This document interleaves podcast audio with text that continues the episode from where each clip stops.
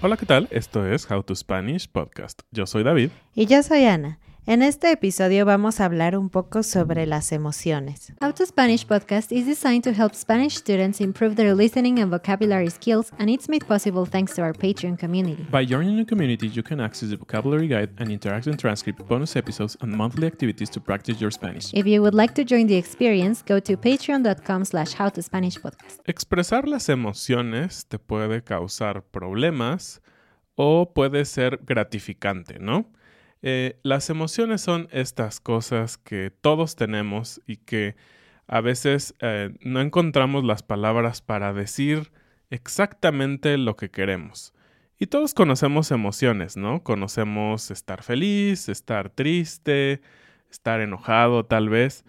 Pero te has puesto a pensar que a veces no tienes como esa palabra, dices, estoy, ah, estoy feliz, pero pero, no, sé, o estoy triste, pero, pero a la vez quiero hacer algo y, y, a veces no tenemos esas palabras. Así que el día de hoy vamos a estar hablando de palabras para emociones como más avanzadas, como estas palabras o cosas que te pueden ayudar a llenar esos espacios que hay entre felicidad y alegría o tristeza y enojo o algo así entonces vamos a estar hablando de esto y vamos a hablar de alguien muy interesante que ha estudiado las emociones. ¿Qué respondes tú cuando alguien te pregunta, hola, ¿cómo estás?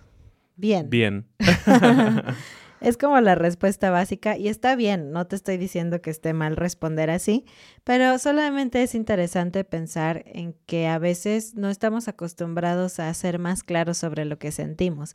Una parte puede ser porque a las personas realmente, cuando te están preguntando eso, no necesariamente les importa saber. Suena muy feo, pero es verdad. Sí. Ajá. Cómo estás realmente o, más, más allá del bien o mal. eh, pero, pero bueno, esto es algo que no les pasa solo a los extranjeros que hablan otro idioma, sino dentro de nuestro mismo idioma hay gente que tiene más facilidad para conectarse consigo misma, decir cómo se siente exactamente y hay gente que, que realmente no o no le importa o, no necesita ir tan profundo. ¿Qué, ¿Qué, tipo de persona eres tú? Sí, entonces aquí vamos a hablar del tema de español, de, de palabras, pero digamos el tema, no sé cómo se le llame, psicoemocional, psicomático, creo que es la palabra. No, no, recuerdo. Pero bueno, el tema es el tema más profundo de tu ser, de cómo expresar emociones no lo vamos a tocar porque es muy complejo, justamente como dijo Ana, algunas personas pueden estar más en contacto con sus emociones. Obviamente yo no soy una de ellas. Yo sí. Ana sí. y a veces es como un cliché, ¿no? De que las mujeres están más en contacto y los hombres no, pero sé que hay hombres que pueden expresar sus emociones. No es crítica ni nada. Todo bien. pero te decía que vamos a hablar de una persona, un poquito antes de hablarte de todas estas eh, emociones, que estudia emociones. Entonces, vamos a hablar de Tiffany Watt Smith. Cuéntanos de ella. Bueno, Tiffany trabaja en un centro para la historia de emociones. Es decir, no solo analizan las emociones, sino la historia y cómo ha cambiado esto. Y cuando estábamos investigando, me pareció muy extraño al principio pensar cómo de que cómo han cambiado las emociones a lo largo de la historia humana. Pero vas a ver que sí. Bueno, este centro de estudios de las emociones está en el Queen Mary University of London. Entonces, obviamente este es un estudio que se realiza en inglés, pero aún así todas estas emociones y estos pequeños detalles de emociones tenemos palabras en español. Y algo increíble es que hasta ahorita hay descubiertas, o no sé cómo decirle. Mm, eh, identificadas. Exacto, exacto identificadas 156 emociones con una palabra específica. Wow, son muchas. Entonces, si, lo que decíamos hace rato, si tú piensas normalmente en nuestras emociones básicas, son como cinco o seis. Feliz, triste, enojado. Ah, aburrido. Aburrido, um, somnoliento o es como aburrido, pero bueno, si ves el punto, no pensamos más allá de 5. Mm, definitivamente no piensas en 150. Exacto. Y menos en 156. y esta persona habla un poco del tema de la felicidad. Y parece que la felicidad hoy en día es muy importante, ¿no? Sí, estamos bombardeados de mensajes de haz lo que te hace feliz, busca tu felicidad. Come esto y te hace feliz. Compra esto y vas a ser más feliz. Eh, compra este suplemento mágico que no solo va a cambiar tu cuerpo, sino te va a dar felicidad. Entonces, parece que el objetivo de en cuanto a emociones y en general parece que en la vida es ser feliz. Y si tú se lo dices a alguien, va a decir, claro, tiene sentido, ¿no? Está como nuestra mente colectiva, que lo que buscamos es ser felices. Pero, ¿qué dirías si te digo que no siempre fue así? No siempre el objetivo de la humanidad en cuanto a las emociones era ser feliz y ser bien visto por ser feliz, ¿no? Pues resulta que no. Y es que en el siglo XVI, eh, los libros que equivalían a lo que hoy tenemos como en grandes anaqueles de librerías y bibliotecas de autoayuda, ah, serían los que hablan sobre la tristeza y cómo experimentar mejor ese sentimiento. Qué raro, o sea, es como, imagínate, voy a ir ahorita a una librería y buscar un libro de cómo ser triste mejor. Cómo ser el mejor ser humano triste del mundo, ¿no? Así como hay títulos de cómo ser el hombre más feliz o el más no sé qué. Entonces, es bastante, bastante extraño. Es raro pensarlo, pero en esa época la tristeza era considerada más valiosa. Se pensaba que una persona que podía sentir tristeza era más confiable, más sobria. Entonces, creo que las expresiones de felicidad pública no eran tan bien vistas como las de tristeza. Eso es muy extraño de pensar, pero te muestra cómo nuestra sociedad ha ido cambiando todo el tiempo. Ahora cuando alguien está triste, pues intentamos a toda costa evitarlo, ¿no? Ni siquiera, creo que ni siquiera nos dejamos a nosotros mismos sentir las emociones, sino es rápido. ¿Qué puedo hacer para evitar esta emoción? ¿Cómo me puedo distraer? Y hay momentos en donde sí es muy serio y necesitas ayuda de doctores, etcétera, pero yo hablo de la tristeza básica. Normal. Y un ejemplo de lo que hablábamos de la historia detrás de las emociones y cómo han ido cambiando es la palabra nostalgia. En el pasado, la nostalgia se refería específicamente a cuando extrañas tu hogar natal, tu ciudad mm. donde naciste, tu país. Eh, de hecho, viene de las palabras griegas nostos, que es regreso, y algos, que significa dolor y de hecho se consideraba hasta una enfermedad, tanto que podías morir de nostalgia. Oh. Morir de nostalgia. Suena como si ahorita te dijera que alguien se murió de una decepción amorosa. Es como no causa la muerte, ¿no? Pero, pero bueno, en, el punto es que muchos años después, ahora, eh, todo esto ha cambiado bastante porque nostalgia ahora cambió simplemente a una añoranza del pasado. Entonces puede ser eh, de un lugar que visitaste, de que el tiempo anterior de tu vida era mejor, entonces... Que la comida era diferente. Sí, todo tiempo pasado fue mejor. Siempre decimos eso. Siempre decimos eso. Entonces, es interesante cómo en el pasado alguien podía morir de esta enfermedad rara y ahora significa otra cosa por completo. Otra cosa interesante que me gusta eh, que dijo Tiffany es que no es que si tú, que si una persona es capaz de nombrar 156 emociones, quiere decir que tiene más capacidad que tú para sentirlas. Mm. Todos tenemos la misma capacidad de experimentar las mismas emociones, básicamente.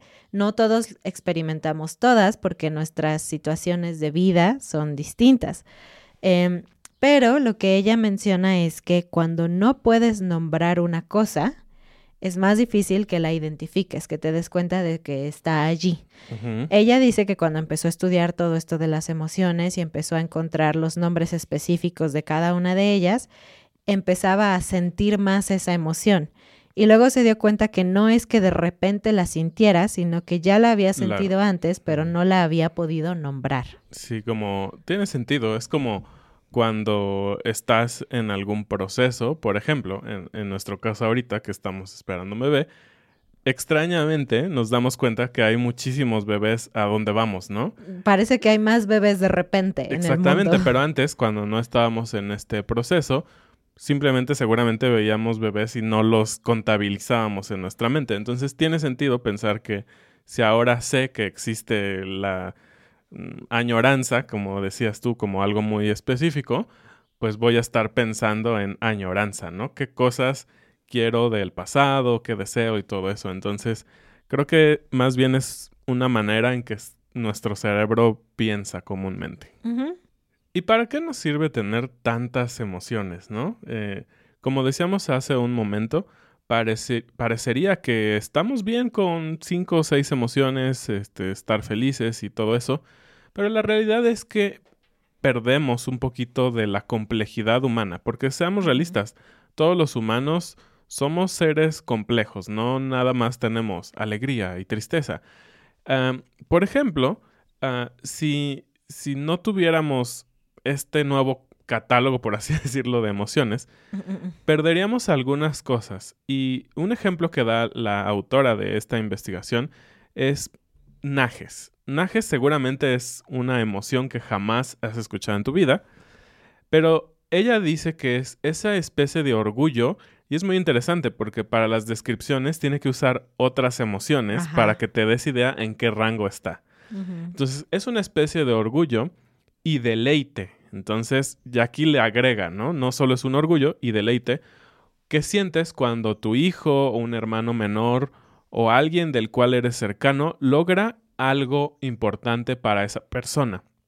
Y puede ser algo tan sencillo como tocar una pieza que no podía o graduarse de la universidad. Ese tipo de cosas, diríamos orgullo, pero la realidad es que el orgullo, ya que piensas, tiene un aspecto muy amplio. Y en este caso, Najes tiene ese detalle especial de que alguien logró algo muy importante para él. Muy bien, y ahora pasamos a esta parte más del español, donde queremos compartirte algunas emociones que tal vez eh, no conoces el nombre en español, seguramente lo conoces en tu propio idioma y conoces esta emoción. Em, de hecho, hicimos un episodio avanzado con las más emociones más, más avanzadas. Estas no son tan avanzadas, eh, pero igual te van a servir. Vamos a comenzar con afecto y cariño, que es un tema complicado en español, porque en español tenemos muchas más palabras que inglés, por ejemplo, para hablar de formas de amar. Entonces, eh, tú sabes, el amor es como la emoción máxima, muy fuerte. Em, que tienes con gente muy cercana, tu esposo, tus hijos, tus padres, pero existen niveles, ¿no? Existe, por ejemplo, el cariño, que yo diría que es el nivel abajo de amor. Cariño es algo que puedes sentir por tus amigos, por, por cualquier persona, pero no, eh, si yo nada más le digo a mi esposo que siento cariño por él, va a ser como, ¿y por qué no amor? ¿Por qué no hemos llegado a ese punto si, si estamos juntos, no? Y por otro lado, decir que sientes cariño por un amigo nunca se malinterpretaría como que estás atraído a esa persona o que tienes una conexión emocional a ese nivel. ¿no? Para mí la palabra cariño o la emoción cariño implica también algo como de ternura. Ajá, como, ay, cariño. Cariño.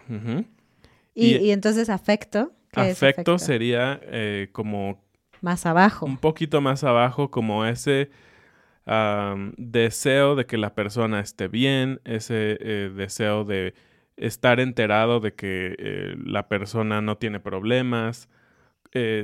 tal vez puedes decir que un amigo lejano, es decir, un amigo que no frecuentas cada semana o con el cual te estás enviando mensajes a cada rato, tienes afecto por él. Eh, no, no llegas a un nivel de conocimiento y por lo tanto de, de, amor por esa persona. Amor no en el sentido... De eh, cariño. exacto, amor de cariño.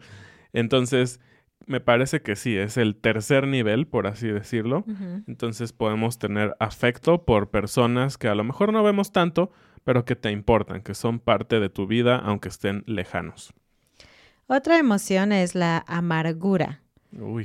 La amargura, ¿cómo la describirías? Yo diría que es cuando has tenido muchas decepciones sobre un tema o sobre la vida en general y entonces todo te parece molesto, la felicidad de otra gente te hace enojar o te dan celos.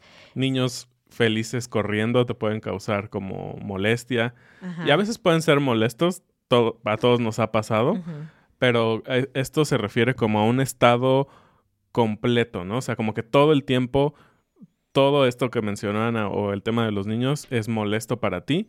Y, y algo interesante es que amargura viene de amargo. Y cuando tú comes algo amargo, es decir, este sabor, pues es algo, podríamos llamarle molesto, porque estamos más inclinados hacia algo dulce, que te vuelve feliz, justamente. Entonces tiene que ver con, con la palabra también, ¿no? Hablemos de otro, apatía. ¿Qué es la apatía? Es interesante que se mencione la apatía como emoción. La verdad es que yo no la veía así, sino simplemente como el estado de una persona de no querer hacer algo.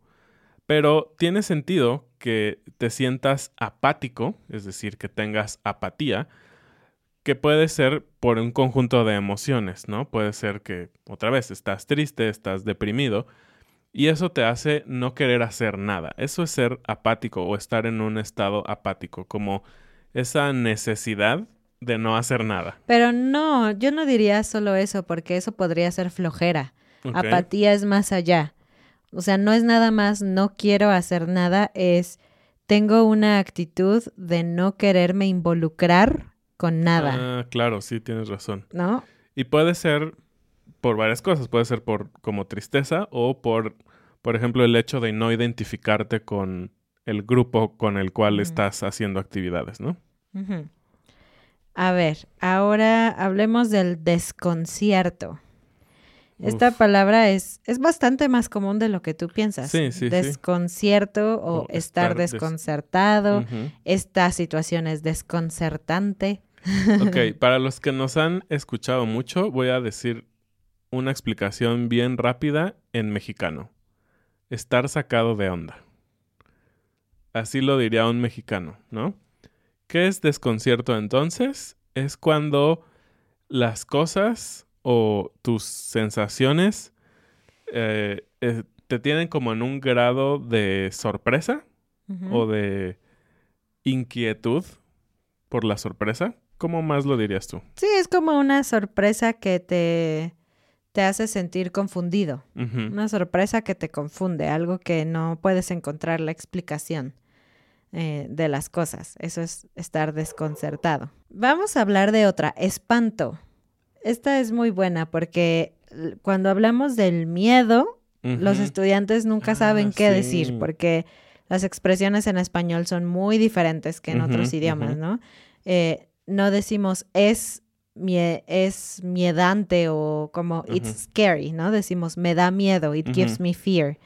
Pero tenemos esta emoción específica que es el espanto, sentir espanto.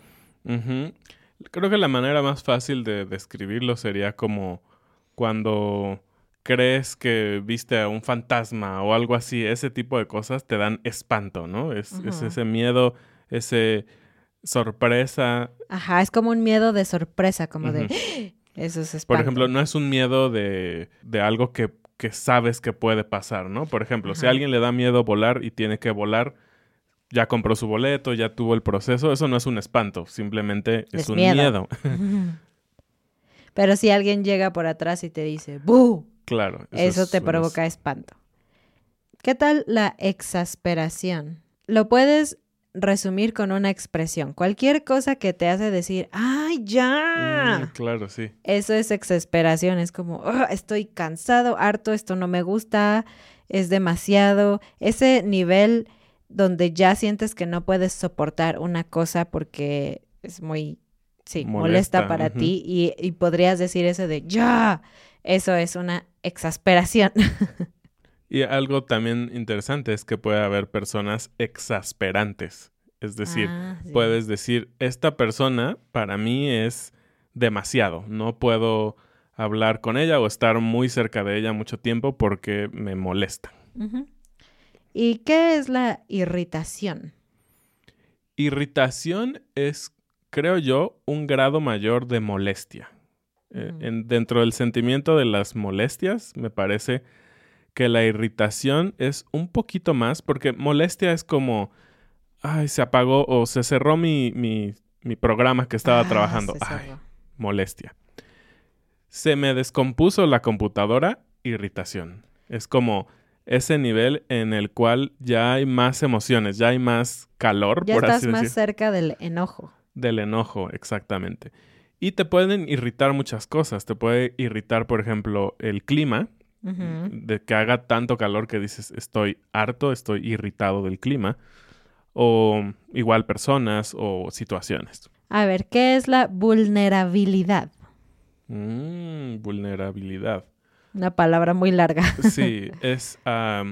puedes decir, claro, me siento vulnerable y de hecho es interesante que en una expresión normal si ocupamos el verbo sentir, que está hablando de, de emociones, sentirse vulnerable es sentirse pues como despojado de seguridad. No sé si eso va a Mm. ayudar a hacerles entender.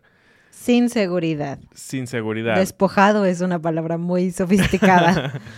sin seguridad, como eh, casi con tus mm, cosas mínimas que necesitas. Voy a poner un ejemplo extraño, pero creo que a mí me hace, me ayuda a entenderlo. Es como en estos sueños en los cuales estás desnudo entre personas y es como, wow, estoy muy vulnerable. No, no puedo. Sí, sí, sí, es como sin protección, pero puede ser eh, vulnerabilidad física o emocional también, que es como cuando estás en un estado quizás demasiado triste o demasiado lo que sea, o eres demasiado joven y por lo tanto estás más propenso a recibir manipulaciones o influencias externas. Yo también lo diría como eso. O en el caso que necesitas hablar tal vez con un profesional y tienes que abrirte por completo y, y eres vulnerable, ¿no? Y por último vamos a hablar de rencor. ¿Qué es el rencor? A ver, yo diría que rencor es lo que sientes hacia una persona cuando hubo una situación en donde te sentiste lastimado o herido por algo que esa persona hizo y Claro. no has podido, te sentiste lastimado y enojado. Y aunque ha pasado el tiempo, no has podido perdonar a la persona por completo O tal vez no se ha disculpado, ¿no? o no se ha ser. disculpado y no has sentido esa restauración de la relación y todo el tiempo estás recordando eso y vuelve esa emoción a ti. Para mí ese es el rencor. Ana para presidenta de la Sociedad de Emociones Complejas. ¿Ves? Tiene es, es todo bueno el pensar. sentido, tiene todo el sentido, sí. Pero bueno, ok, aquí te dijimos algunas que tal vez no habías pensado cómo se dicen en español, algunas tal vez se dicen similar en tu idioma, son cognados, pero si te das cuenta, la mayoría son negativas. Creo que es Sí. más fácil nombrar las emociones negativas que las positivas, así que quiero dejarte un reto. Quiero que pienses en emociones positivas más allá de alegría, eh, emoción, orgullo, eh, sino algunas más complejas y que busques cómo decirlas en español. ¿Ok? Esa es tu tarea. Busca emociones positivas. Y bueno, eso es todo por este episodio. Espero que hayas disfrutado un poquito tratar de conectarte más y pensar en esas cosas que sentimos, porque sentimos un mundo de cosas en nuestro interior. y pensar en eso en español, además. Exactamente. Pues nos vemos la siguiente semana. Muchísimas gracias a la comunidad de Patreon que siempre nos apoya. Muchas gracias y bienvenidos a nuestros nuevos patrones. Julie, Brian, Jorge, Jane, Sandra, Mitch, Tracy, Sara. Kefen, Stacy, Jay, Fee, Daza, Nina, Kurt. Adiós. Adiós.